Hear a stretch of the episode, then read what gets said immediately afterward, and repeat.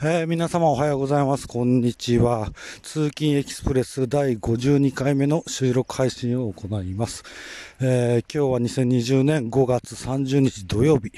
えー、時間はですね、今おそらく7時前だと思います。えランニングをして今歩いて家に帰る途中でございます。えー、ここのところの収録いつもランニング後に屋外で歩きながらだったりまあ走りながら、えー、収録していることが多いんじゃないかなと思います。今日はですね、ちなみに、えー、7キロ、7.3キロぐらい走って、キロ6分48秒ペースでした。昨日、おとといに比べて、まあ、おとといが一番早かったのかな。えー、昨日、今日と順調に、えー、タイムも距離も遅くなっています。やっぱりね、今日体重かったですね。えー、終始気分よく走れたかなというと、そうでもないんですけど、えー、まあ、タイムが遅くても、あのいいっていうふうに思って頭に念頭で置いて、マインドフルネスですね。だからタイムのことはなるべく気にしないで、気にしちゃってるますよね。気にしちゃってんだけど、えー、なるべく気にしないようにして走ったので、途中遅くても、それによって気持ちが切れるってことはありませんでした。今日ね、は、あの、うちの近所に、まあ、手賀沼っていう沼があるんですけど、まあ、そこまでまあまあ距離あるんですけど、うちの近所にその支流が流れてんですよね。で、うち、まあ、いつもどこを走るかなって、なんとなく走りながら決めたりするんですけど、えー思わず支流の方に来て、そうだ、この支流の土手沿いはどこまで道が続いてるんだろうと思って途中から支流に入りました。それで、えー、千葉県柏市の手賀沼までそれが続いてたんですよね。えー、続いて、えーこれでもうすぐタッチして、対岸の、その支流の対岸の道をまた戻ろうと思って走ってたら、途中で道がなくなってしまったんで、そこで気持ちがちょっと切れてしまいました。あの、まあ、道がなくなったってね、あの、畑になってたりですとか、現実に今僕歩いて家まで帰ってますんで、別に走って帰ることも不可能じゃないんですよ。あの、不可能じゃなかったんですね、結果的には。でもね、もう歩いちゃってます。今日もね、天気がいいんで、このね、土手の、今、この対岸の、えー、支流の土手は、まあ、コンクリート舗装されてるとこもあるんですけど、ここはされてないので、ふかふかとした道の上を、えー、ゆっくりのんびり歩いています。天気もすごくいいです。今日も暑くなりそうですね。えー、でもまあ、まだ朝のこの7時前の時間帯、もう7時過ぎてんのかな、えー、時間帯はまだね、あの、止まれば涼しい風吹いてきますし、えー、とっても気持ちよく歩いてます。この、何ですか、まあランニングしてる最中も気持ちいいんですけど、このね、まあ、走り切ったと思ったり、ああ、もう疲れたらダメだと思ったり、それから歩いて、えー、家路に向かうのも、これも実は楽しみの一つだったりします。えー、この、何ですか、ああ、何もしなくていいみたいな。あの、途中でダウンしちゃって、リタイアみたいな感じで歩き始めちゃった時でさえも、この帰り道っていうのは 全部気持ちいいですね。あの、こういうふうに息、ちょっと息が上がった状態で、だらだらだらだら家まで帰るっていう、この時間は楽しいと思います。なので、えー、そうですね、ランニングっていうと、やっぱりストイックな辛いイメージ持たれてる方多いと思うんですけど、あの、まあ、走ること自体もそんなに実は辛くないランニングで気持ちいいんだよっていうのと、ランニングしてない時、えー、は、結構別の気持ちよさもあります。なんか温泉とか、旅先とかで温泉入って、温泉から出てきて、だらだらのんびりしてるみたいな、そういった感じに僕は近いですかね。でも、ね、この今、芝生でもないな、土手の上、えー、支流沿いにも藪というかね、木々が生えてるんですけど、なんか一人で走ってると、あんまりここ走ってる人多くないんですよ。あのー、頑張って走ってる人は、もう手賀沼、ちゃんと舗装された手賀沼の周り走ってたりですとか、えー、まあ、いつも昨日とか僕が走った焼却炉の周り周回してたりとかが多いので、まあ、広いっていうのもありますけどね、あんまり人とすれ違ったりしないです。えー、一人でずっといる時間が長いです。だから、ね、コロナに関しても、こういう場所はいいんじゃないかなと思います。でもこういう一人で歩いてると変な想像してしまうこともあって、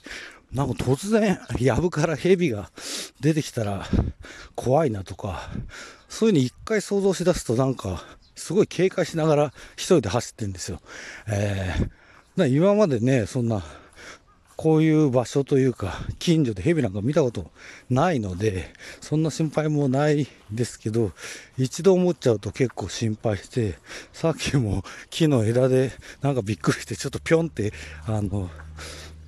飛び逃げてしまいました。ああ、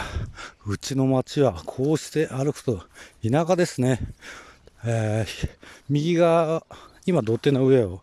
歩いてて、これどっちに向かって歩いてんのかな？南かな？それで右側に支流があって、今ちょっと木々で支流自体見えないんですが、ここで土手の左側、私の左手には、えー、田んぼが広がってます。広いっすね。えー、ここら辺で採れた田んぼ、なんていうか市場に出荷されてるんでしょうかね。全然聞いたことないですけどね。田んぼがあって、えー、300メーターぐらい先に、えー、団地が、団地群見えますね。こうしてみるとやっぱり関東平野ってよく行ったもんですね。ほんと平野だなって思います。山とか見えない景色が当たり前ですもんね。えー、だいたいこの、この土地に生まれ育ってる時間が長いので、もう人によると思います。いつも山がある景色が当たり前で染みついてるですとか、か僕の場合は山なんか、どっかね、あの、遊びに行く時以外はない景色が日常です。それで送電線が等間隔に立ってて、うん、家がポツンポツンとあるな。蝶々が2匹で飛んでます。うん。まだ時間がちょっとあるので、えー、Amazon プライムで私が見ている、えー、テレビドラマ、アメリカのテレビドラマ、フラッシュの話をしたいと思います。えー、フラッシュはシーズン6ぐらいまで、これいつもあやふやで申し訳ないですが、5とか6まで作られてるんで、人気シリーズだと思います。やっとね、シーズン1を、えー、見終えました。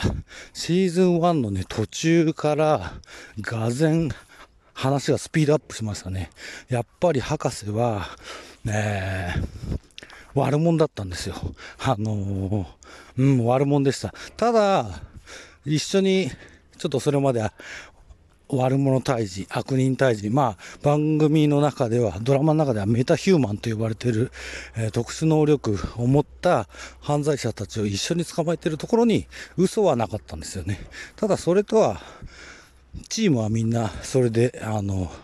気持ちが一つだったんですけど、博士はそれ以外に最も大きな目的があったっていうことです。で、その博士自体はですね、えー、まあ、ここだけネタバレしてもしょうがないかな。でも行ってみましょうか。博士自体はですね、あの、別の方に殺されてたんです。それで博士になりすましていた人物が博士だったっていうね。ちょっとここ納得いかないとこあるんですけど、博士が頭いいっていうのはわかるんですけど、そのなりすましてた人物も科学者だったのかな。多分そういう説明ね、番組の中であったんだと思うんですけど、えー、僕が見、見、見過ごしてるだけだと思いますけど、えー、別の人間が博士になりすましていた。えー、それで主人公のお母さんを殺したのも、その博士だったっていうことです。えー改めて、このフラッシュなんですが、フラッシュ、めっちゃ弱いですね。あの、スピードがものすごい速く動ける。だからそれによって、えー、ただ力はね、普通の青年と同じか、下手すりゃちょっと弱いぐらい。ただスピードは速い。動くのが速い。あ、だからそうした例えば腕をぐるぐる回せば真空状態作り出したりとか、そういうことはできたりはするんですけど、力が強い敵だったり、硬い敵相手が硬い敵とかっていうのは、ちょっとね、結構簡単に歯が立たなかったりするところが、また、このフラッシュの面白いとこですね。えー、僕、弱い主人公好きなので、えー、メジャーセカンドの大悟くん、ワールドトリガーの、えー、おさむくん、えー、他に弱い敵、弱い敵じゃないですね。他に弱い主人公誰がいるかな。えー、ハンターハンターだって、なんだ、あの、キメラアント編では、力ではちょっと叶わない。結局叶わない。力では叶わないっていう敵と戦ってましたね。その中でどうやって、えー、いいアイデア出して戦うかっていう話が好きです。フラッシュシーズン2も見始めてます。それでは、えー、第52回、間違ってないと思いますよ。2回、通勤エキスプレスの配信を終了します。さようなら。